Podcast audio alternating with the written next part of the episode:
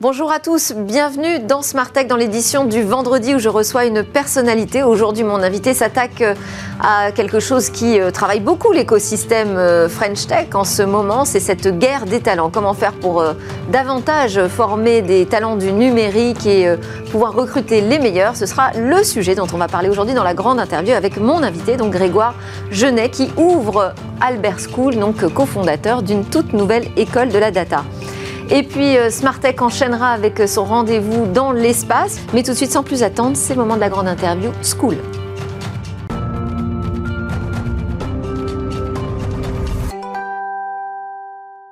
À mesure que croissent les capacités des machines et des logiciels, augmente en même temps le besoin en nouvelles intelligences humaines. Or, sur ce point précisément, les entreprises, euh, et encore plus celles du secteur de la tech, sont en forte tension. Et c'est à ce problème que s'attaque mon invité, la guerre des talents. Bonjour Grégoire Geneste. Bonjour. Merci beaucoup d'être avec nous. Alors, vous n'êtes pas un spécialiste de l'éducation.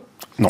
Euh, mais un entrepreneur, c'est-à-dire quelqu'un qui résout des problèmes, si euh, j'en crois la définition qui est donnée par euh, les entrepreneurs eux-mêmes régulièrement. Et ici, le problème auquel vous vous attaquez, il est déjà adressé par d'autres, d'ailleurs d'autres de vos congénères, mais aussi d'autres spécialistes du monde de l'éducation. Est-ce que vous croyez que malgré les nombreuses initiatives, finalement, on n'a pas encore pris sérieusement le problème à bras-le-corps Absolument. Je pense que le, marché de l'éducation reste encore un marché qui euh, est majoritairement adressé par des acteurs historiques et des acteurs qui ont même, euh, pour beaucoup, euh, plus de 100, voire 200 ans.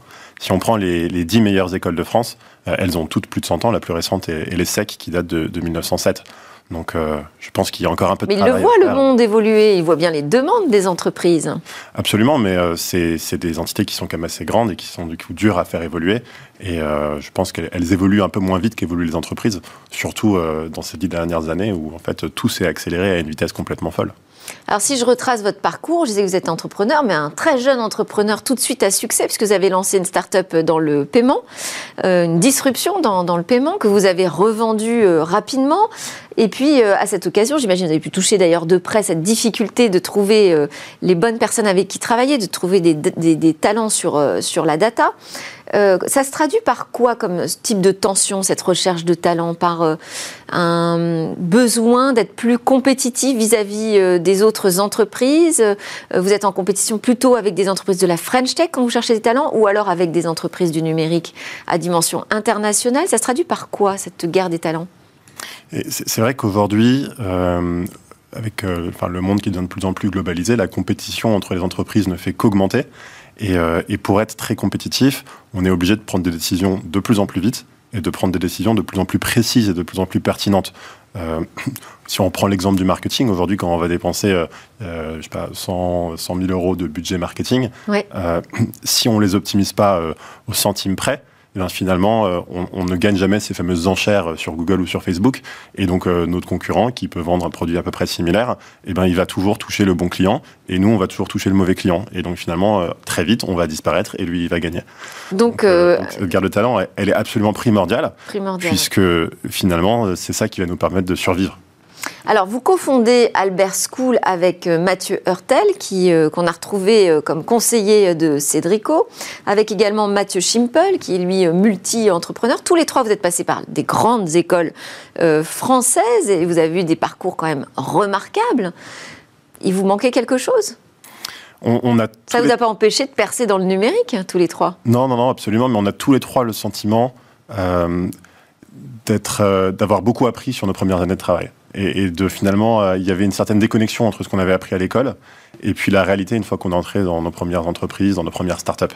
Et, et on se dit que euh, finalement, euh, ce qu'on aurait pu avoir à l'école aurait pu être plus proche du monde professionnel, plus, plus directement applicable et opérationnel. Et sur la data précisément, sur la manière dont euh, les industries se transforment euh, avec le numérique, est-ce que vous avez eu le sentiment à Polytechnique, puisque vous êtes un, des X, euh, que, est encore, on passe encore à côté de cet enjeu? Donc là, euh, Mathieu Hurtel et moi, on est, on est polytechniciens. Et euh, nous, en sortant de l'X, on avait effectivement le sentiment de maîtriser la data. Je pense que c'est quelque chose qui est assez bien enseigné à Polytechnique. D'accord. En revanche, on ne savait pas tellement comment s'en servir. C'est-à-dire qu'on est arrivé dans des sociétés, euh, on nous a dit, bon, bah voilà, on a des enjeux sur le marketing ou la finance. On n'avait aucune idée de ce que c'était que le marketing ou la finance. et à l'inverse, Mathieu Schimpl, qui lui a fait l'ENS puis HEC, euh, maîtrise bien les enjeux de, l'économie, les enjeux des sociétés, des entreprises. En revanche, il ne sait pas faire de Python, il ne maîtrise pas les enjeux de la data. Donc c'est là où cette double compétence, elle est absolument nécessaire. J'ai changé euh, encore la semaine dernière avec euh, un, patron de PME qui me disait qu'il était complètement conscient qu'aujourd'hui, il lui fallait des data analystes justement pour les sujets dont on parlait plus tôt, pour être plus précis et plus rapide dans ses décisions. Donc il a recruté des data analystes. Mais ces gens-là ne savent pas parler à ces équipes métiers et ces équipes métiers ne savent pas exactement quoi demander à ces data analystes. Donc il faut des traducteurs, il faut des profils hybrides, il faut des gens aujourd'hui dans toutes les fonctions métiers, en finance, en marketing, euh, en logistique. Donc ça veut dire qu'Albert School, pardon, c'est pas juste euh, une école de la data pour les développeurs, c'est une école de commerce, c'est ça, qui intègre véritablement le métier de la donnée. Exact. On est vraiment une école hybride qui mélange le côté data et le côté business. Et est-ce que ça veut dire que vous vous positionnez en frontal justement euh, euh, par rapport à des écoles comme Polytechnique? Est-ce que vous venez disrupter Polytechnique? Oh, J'irai peut-être pas jusque-là. Euh, on, ne disrupte ni Polytechnique ni HEC. On en tant qu'ancien élève, c'est quand même. Ah, J'ai énormément de respect et, pour Polytechnique et je les remercie pour tout ce qu'ils m'ont apporté. On, on, se positionne vraiment entre Polytechnique et HEC. et surtout, en fait, on, on, a aussi un parcours où on ne passe plus par la prépa. Euh, je pense qu'aujourd'hui, euh, il y a de plus en plus d'élèves qui ne se reconnaissent pas dans la prépa. Donc c'est une école post-bac. Hein. En sortant du bac, on peut rentrer dans Albert School, on reste pour 3 ou 4 années 3 ou 5 ans. 3 ou 5 années, d'accord. Et, et, donc il y a beaucoup d'élèves qui ne se reconnaissent pas dans la prépa puisqu'ils veulent pas euh, faire un, ils veulent pas rentrer dans un système de compétition finalement où ils disent que pendant deux ans leur but ça va être d'être le mieux classé possible. À Albert School, nous, on, propose des parcours qui sont vraiment individualisés, où le but c'est de faire réussir 100% de nos élèves et que 100% de nos élèves finalement euh, euh, apprennent ce qu'ils veulent apprendre et décrochent le job qu'ils veulent décrocher. Et individualisé, vous utilisez l'IA par exemple, on en parle de plus en plus aujourd'hui comme d'un outil qui permet de travailler l'apprentissage de manière plus fine avec les élèves? Absolument, on utilise l'IA, euh, donc en fait qui, est, qui se repose sur la data, donc on utilise ce qu'on enseigne aussi pour optimiser, pour personnaliser les courbes d'apprentissage des élèves pour que tout le monde apprenne à son niveau, mais aussi à sa vitesse. Et comment on gère ça dans une classe, justement, ces parcours un peu différenciés? Alors, il faut s'appuyer sur différentes méthodes d'apprentissage. Mais vous l'avez prouvé, parce que là, l'école, elle n'est pas encore euh, ouverte. Hein. La, la, rentrée, ce sera en septembre 2022. Est-ce que vous avez pu commencer à mener des tests? Alors, on, travaille effectivement avec des professeurs euh, qui ont euh, de l'expérience euh, dans différents types d'enseignement. Donc, certains professeurs qui enseignent dans des grandes écoles et donc qui ont l'habitude de faire des amphis. On passe aussi avec beaucoup de professeurs particuliers qui ont l'habitude d'enseigner plus en one-to-one et avec des gens spécialisés dans le e-learning, donc de l'apprentissage à distance via des plateformes. Et donc, nous, on va faire vraiment un mix de tout ça.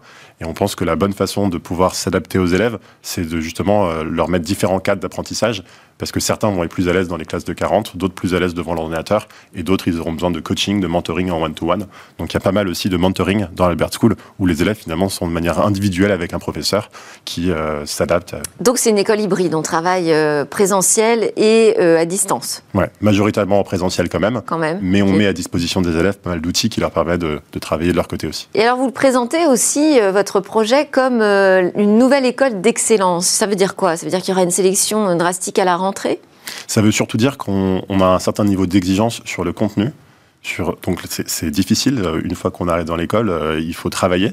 Euh, ça veut dire il y a un concours d'entrée? Il y a un concours d'entrée, il y a un processus d'admission en trois étapes. Donc il y a deux tests en ligne, un test de deux minutes et un test d'une heure, qui est un test de logique slash de mathématiques. Ensuite on prend les dossiers des élèves et puis on fait un entretien d'une demi-heure. Mais au-delà de cette sélection qui effectivement va être relativement importante à l'entrée, c'est surtout, en fait, si on fait cette sélection, c'est surtout pour s'assurer que les élèves vont pouvoir tenir le rythme sur les trois ans. Alors, euh, c'est pas un rythme effréné comme en prépa, je le disais, mais c'est quand même un rythme exigeant où on veut emmener les élèves assez loin pour finalement en faire les cadres de l'économie de demain. Et donc, il y aura peut-être des prépas qui vont se créer pour rentrer à euh, Albert School non, probablement pas. On reste une école post-bac. Euh, bon. En revanche, on, fait pas mal de. On est, je suis en contact avec beaucoup d'élèves, évidemment. Et il y a des élèves de première année de médecine ou de première année de prépa qui, finalement, décident de se réorienter et qui, qui sont intéressés par Albert School. Albert School, donc c'est une référence à Albert Einstein. Exact. Donc Albert Einstein, euh, qui est un personnage qu'on aime beaucoup, bon, au-delà d'être un grand scientifique, c'est aussi quelqu'un qui collait pas trop avec le système éducatif euh, de son époque. Mm. Et euh, il a cette phrase qu'on aime bien, c'est l'éducation, c'est ce qui reste quand on a oublié tout ce qu'on a appris à l'école. Et je pense que c'est important. Alors, qu'est-ce qui restera quand on sortira de Albert School? Bah, Qu'est-ce qui doit rester? Donc il doit rester la, capacité à travailler en équipe, donc apprendre à être collaboratif. Il doit rester la capacité à résoudre des problèmes ouverts et des problèmes complexes. Et il doit rester euh, la créativité. Je pense qu'aujourd'hui, ces trois choses, c'est les trois choses que cherchent les employeurs.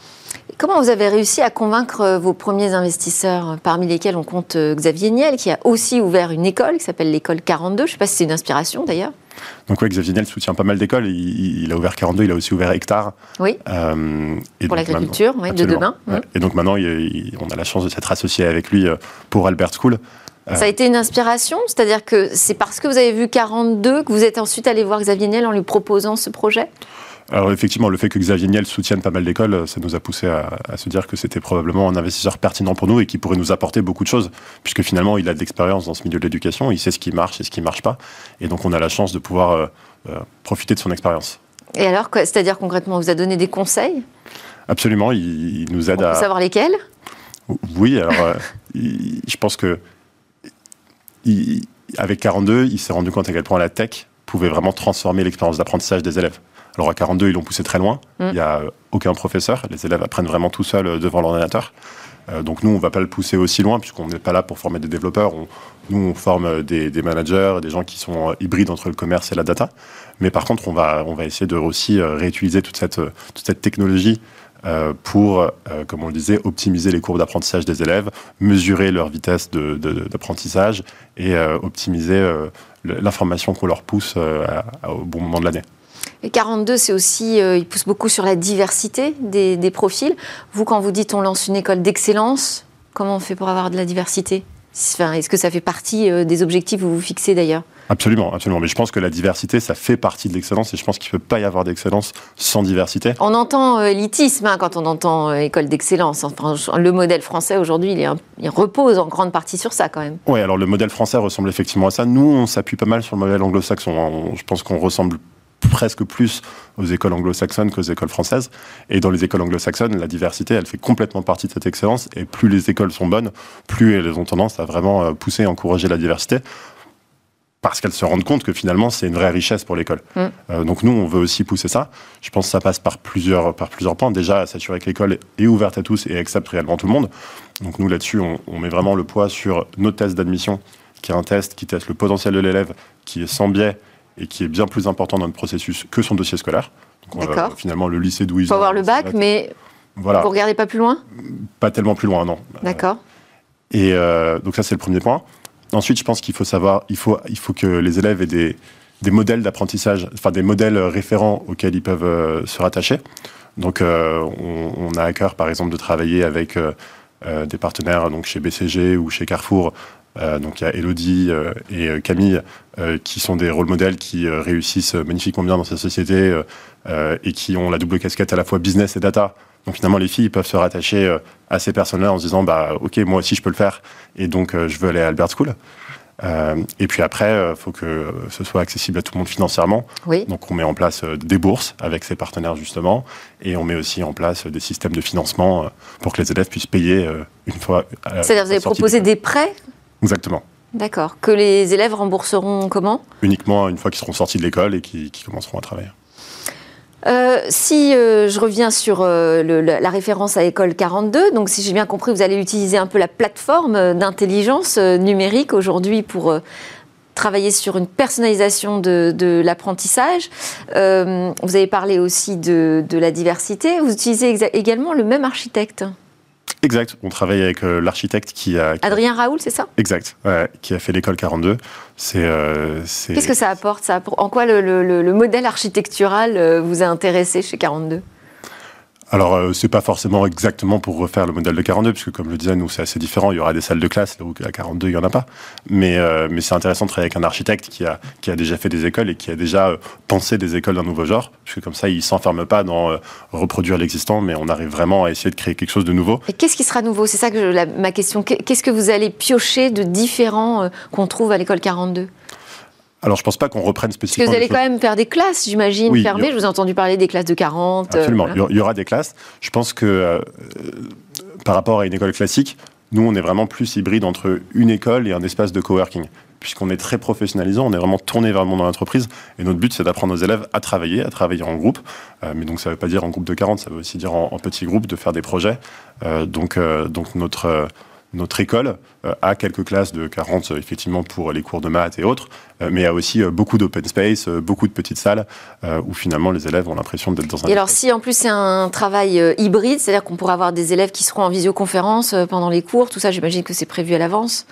alors les cours seront pas en même temps en présentiel et en distanciel. Ah donc il y a des cours qui sont en présentiel. Il y a des N'allez pas jusqu'au bout de la démarche là-dessus alors. alors ça pourrait euh, évoluer ça, ça pourrait évoluer. Euh, notre, euh, notre observation là-dessus, c'est que pour l'instant, les cours qui sont simultanément en présentiel et en distanciel ne fonctionnent pas encore très bien en termes d'expérience pour les élèves.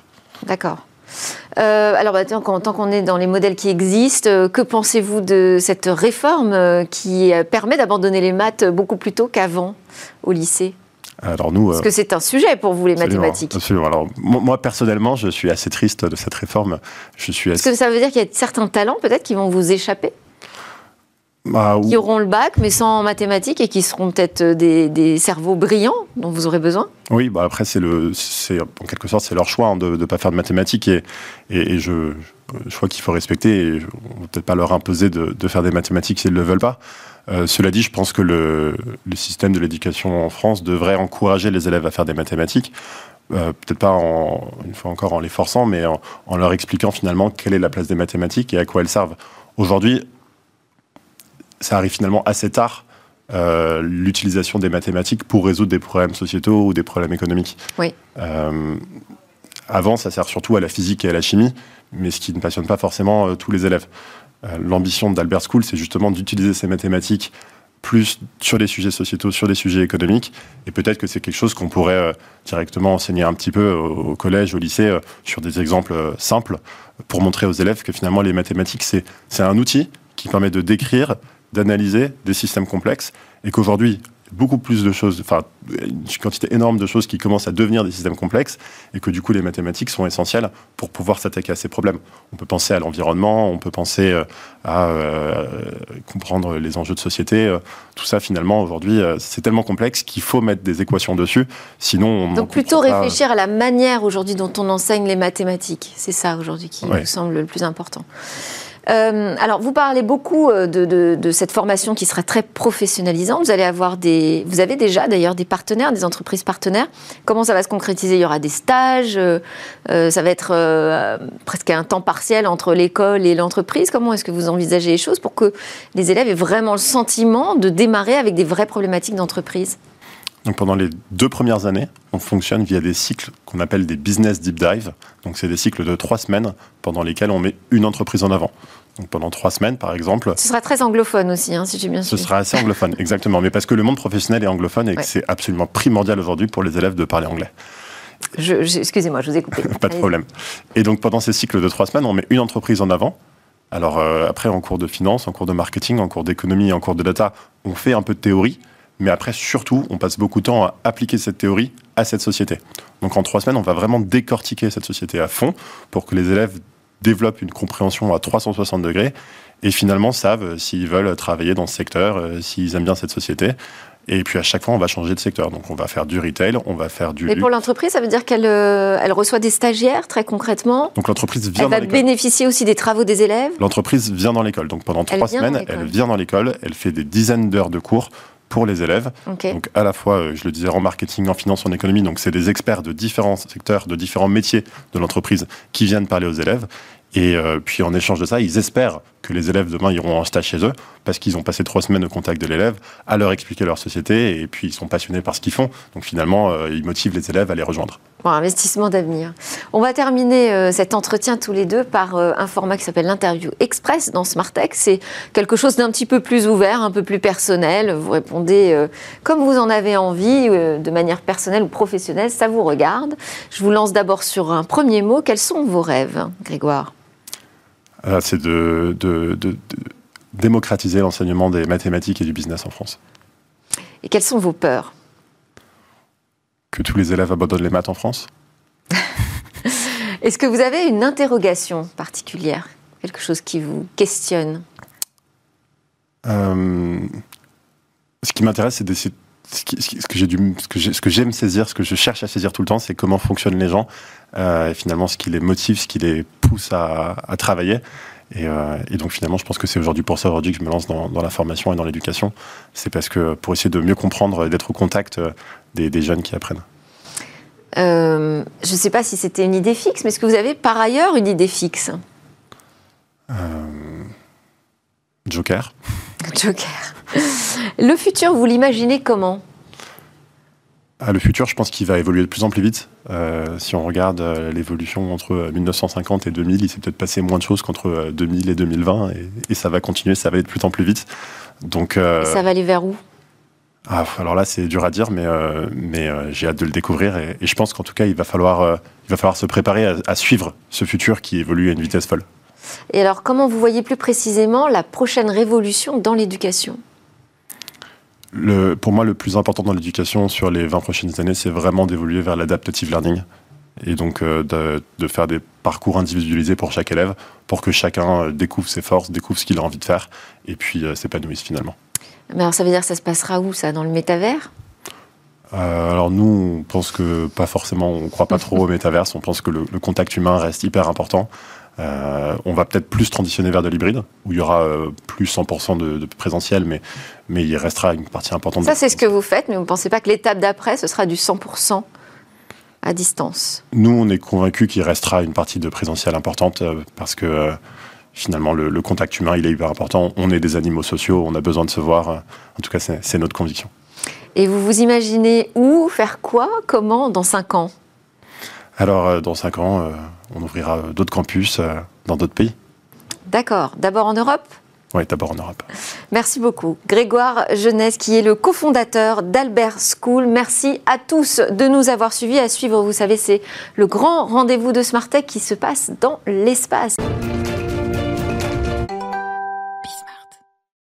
Bonjour à tous et bienvenue dans Smart Space. C'est la dernière émission de la saison et nous la consacrons aujourd'hui aux assises du New Space. Pour la toute première fois en France, industrielle, institutions publiques, entreprises de services de la tech et du digital se sont réunies pour construire ensemble l'avenir du New Space français. L'objectif, établir une feuille de route stratégique pour faire de la France le numéro 3 mondial des acteurs du secteur spatial d'ici seulement ans. Alors pour en parler en plateau aujourd'hui, nous avons euh, à la fois un acteur du secteur euh, institutionnel, le CNES, et une start-up prometteuse. Avec nous en plateau, Stanislas Maximin, cofondateur de Latitude, ex-Venture Orbital System, il faut le préciser, on commence un petit peu euh, à s'y faire, et président de l'association New Space France. Bienvenue sur le plateau de Smart Space. Merci beaucoup. Euh, merci Cécilia pour l'invitation. Et euh, je suis ravi de pouvoir parler de, ce bel événement euh, fédérateur qui a eu lieu très récemment. Alors, autre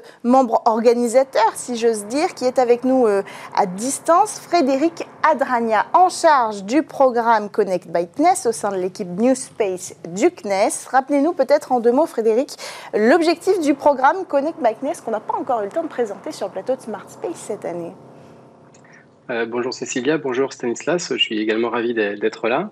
Euh, donc le programme Connect Backness hein, euh, part du constat que beaucoup de personnes ne connaissent pas bien les solutions spatiales ou pensent que c'est trop cher, trop compliqué.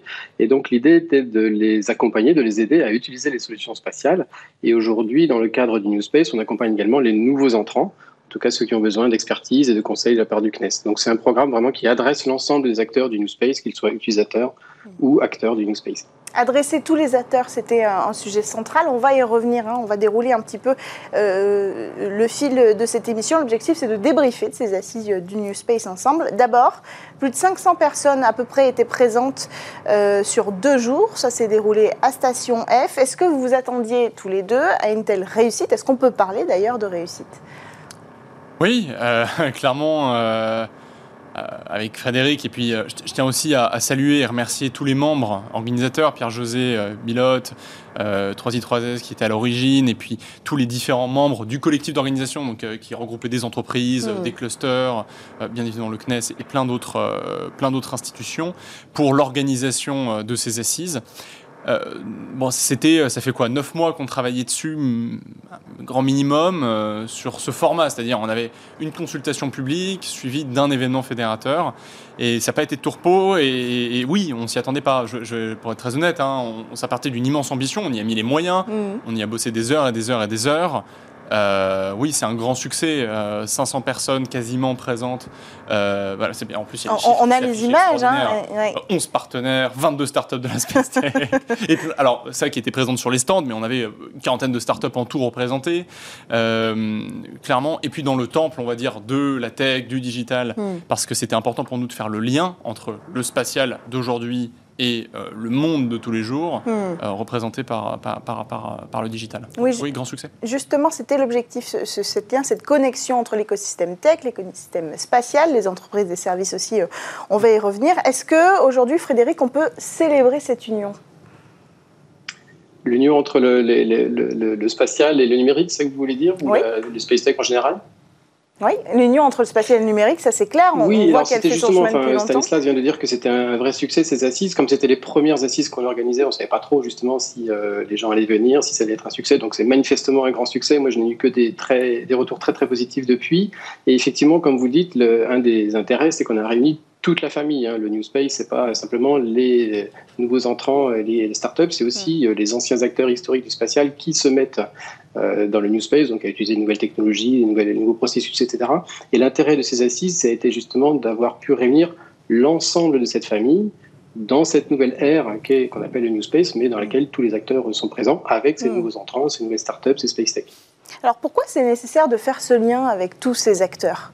Que, quel était le message principal derrière cette interconnexion? Alors, il faut revenir un petit peu en arrière. Le, New Space, alors qui en effet qui n'est pas une dénomination d'entreprise, hein, mais qui est plutôt une philosophie. en tout cas, moi, j'en parle de ça comme ça.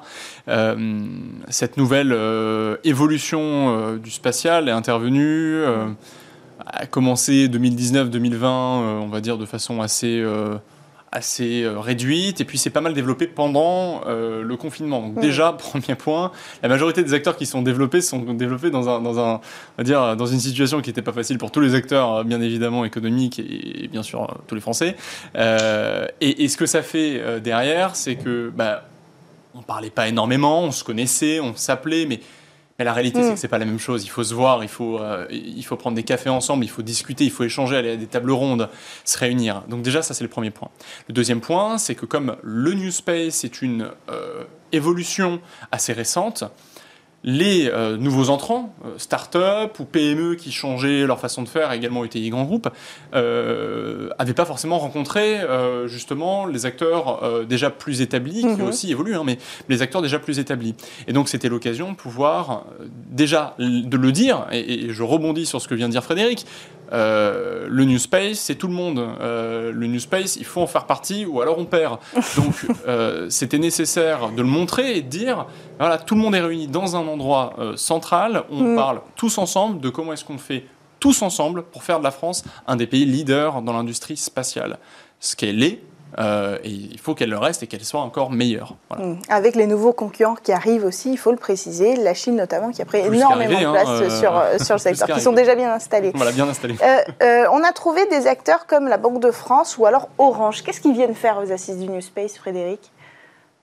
Alors, il y avait plusieurs euh, intérêts donc, dans ces assises du New Space, plusieurs sessions en parallèle. La première, euh, Stanislas en a parlé, c'est de dire voilà, quels sont les défis que le spatial le New Space en France doit relever pour rester dans, dans le top 3 mondial. Enfin, c'est vous qui l'avez dit. Euh, et il y avait aussi donc, le fait de montrer les marchés associés puisque dans la logique New Space, très souvent, on associe vraiment les infrastructures spatiales directement avec les marchés qui s'adressent. Il y a une certaine verticalisation euh, du spatial. Alors que jusqu'à maintenant, on faisait beaucoup d'infrastructures comme Galileo, Copernicus, et puis on, faisait aussi des applications, mais ce n'était pas les mêmes acteurs. Est-ce que vous pouvez nous donner des exemples de ces marchés, qu'on comprenne concrètement l'application du secteur spatial sur l'économie? Voilà, et donc effectivement, on avait choisi euh, de mettre aussi en lumière ces différents marchés, ces différents clients. Alors vous avez raison, la banque de... Alors on avait organisé 11 tables rondes avec différents euh, secteurs d'usage et quelques utilisateurs, dont la Banque de France, qui nous a expliqué comment, grâce au spatial, elle arrivait à avoir des indicateurs macroéconomiques bien plus rapidement qu'avec les remontées habituelles des indicateurs ou des mesures qu'ils font euh, d'habitude. En gros, euh, ce qu'il nous a expliqué, c'est que, euh, bien sûr, ils ont besoin de ces indicateurs pour avoir une vue globale sur l'économie, et en, gros, ça leur prend une quarantaine de jours pour remonter les chiffres et consolider tout ça. Avec le spatial, ils gagnent 30 jours. C'est-à-dire que ça va quand même beaucoup, beaucoup plus vite. On n'est pas dans le temps réel, mais grâce notamment à l'imagerie spatiale, mesurer l'activité dans les ports, le remplissage des cuves euh, de pétrole, la prédiction par exemple des, euh, des rendements agricoles, etc., ils arrivent à avoir des indicateurs une dizaine de jours euh, après la réalité. Donc c'est quand même nettement plus rapide que par le passé. Hmm. Ça, c'était pour prendre un seul exemple. Et alors c'est là qu'on se rend compte qu'il y a vraiment une économie des services qui s'est implémentée au New Space en fait. Je, dirais que cette économie, elle existait déjà. Hein. Je veux dire, euh, chaque jour, vous utilisez une quarantaine, 47, je crois que c'est le chiffre en moyenne, 47 satellites par jour, euh, euh, en tout cas en France. Mmh. Ce qui est, ce qui pour se rendre au travail, pour connecter ce satellite. Enfin, moi, y a et, beaucoup... et, le fait que vous en rendiez pas compte montre déjà l'efficacité de la chose. Je trouve ça mmh. extraordinaire. Je veux dire, vous prenez votre téléphone, vous ne vous demandez pas ce qu'il y a dans votre téléphone, vous en fichez. mais le spatial, c'est ça. Mais du coup, les gens ne se rendent pas forcément compte. Mais oui, historiquement, c'est le GPS, c'est Internet alors. Mhm. relativement bas débit, euh, mhm. haute latence, euh, maintenant de plus en plus haut débit. Euh, c'est bah, savoir comment, ce matin, savoir qu'il allait pleuvoir. Mhm. on a besoin du spatial. et, je, la, télé, bien évidemment, par antenne. Alors, on l'a plus trop en France, mais voilà. et demain, c'est ces nouvelles applications. Alors, ce que vient de citer Frédéric, on sait aujourd'hui, grâce au spatial, détecter des bateaux pirates, euh, mhm. on sait détecter euh, des décharges sauvages, on sait, on sait également mhm. détecter des émissions de gaz à effet de serre partout dans la planète et mhm. pouvoir punir les acteurs qui, qui sont trop polluants. C'est ça aujourd'hui le spatial. Donc c'est en effet basé autour du service. Le spatial, c'est pas, enfin pardon, le nouveau secteur spatial économique, ce n'est pas envoyer des gens, en tout cas pas que envoyer des gens dans, dans le spatial, dans l'espace, pardon. C'est très majoritairement et quand je dis très majoritairement, c'est probablement 95%, et je pense que c'est même plus que ça, euh, envoyer des satellites qui permettent de récolter de la donnée qui sera valorisée hmm. pour vous et moi. Pour, pour, nous et pour des industries ici sur Terre qui en ont besoin. On a parlé d'Orange aussi, peut-être on peut en dire deux mots. C'est vrai d'avoir un acteur des télécoms présent sur les assises New Space, c'est un signal assez fort.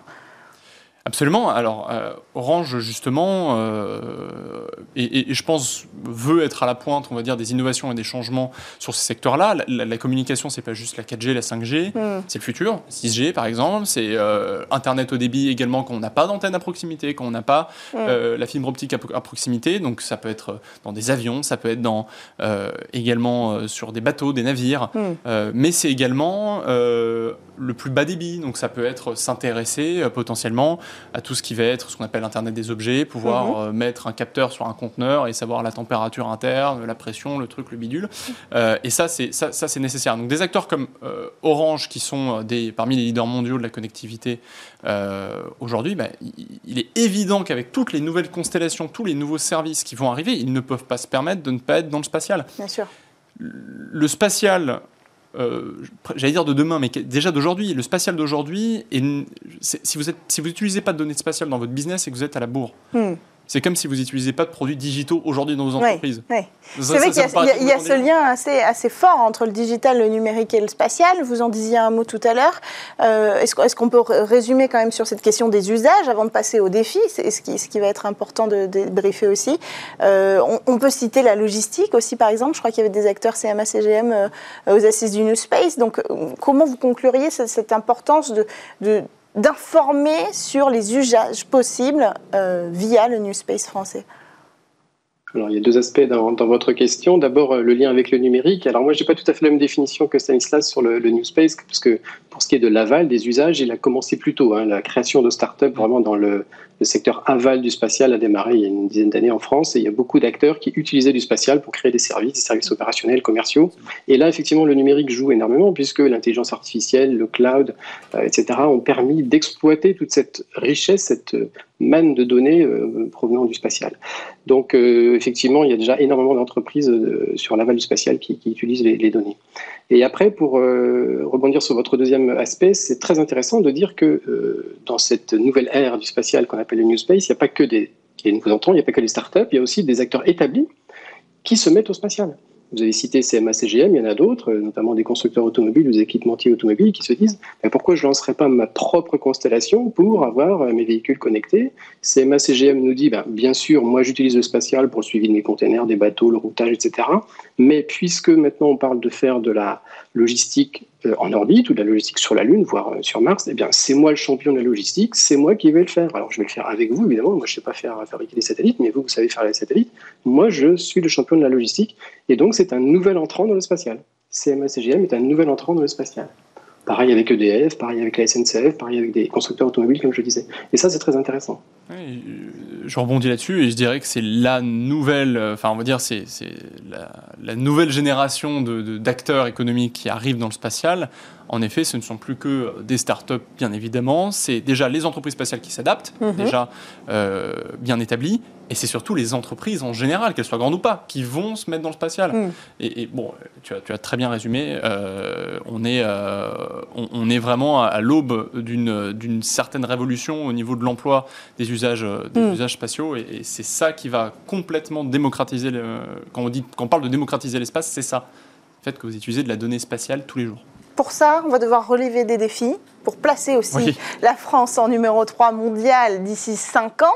Le, champ est quand même euh, assez challengeant, on va dire. Euh, quels sont les défis que vous avez mis sur la table pendant ces deux jours aux assises du New Space?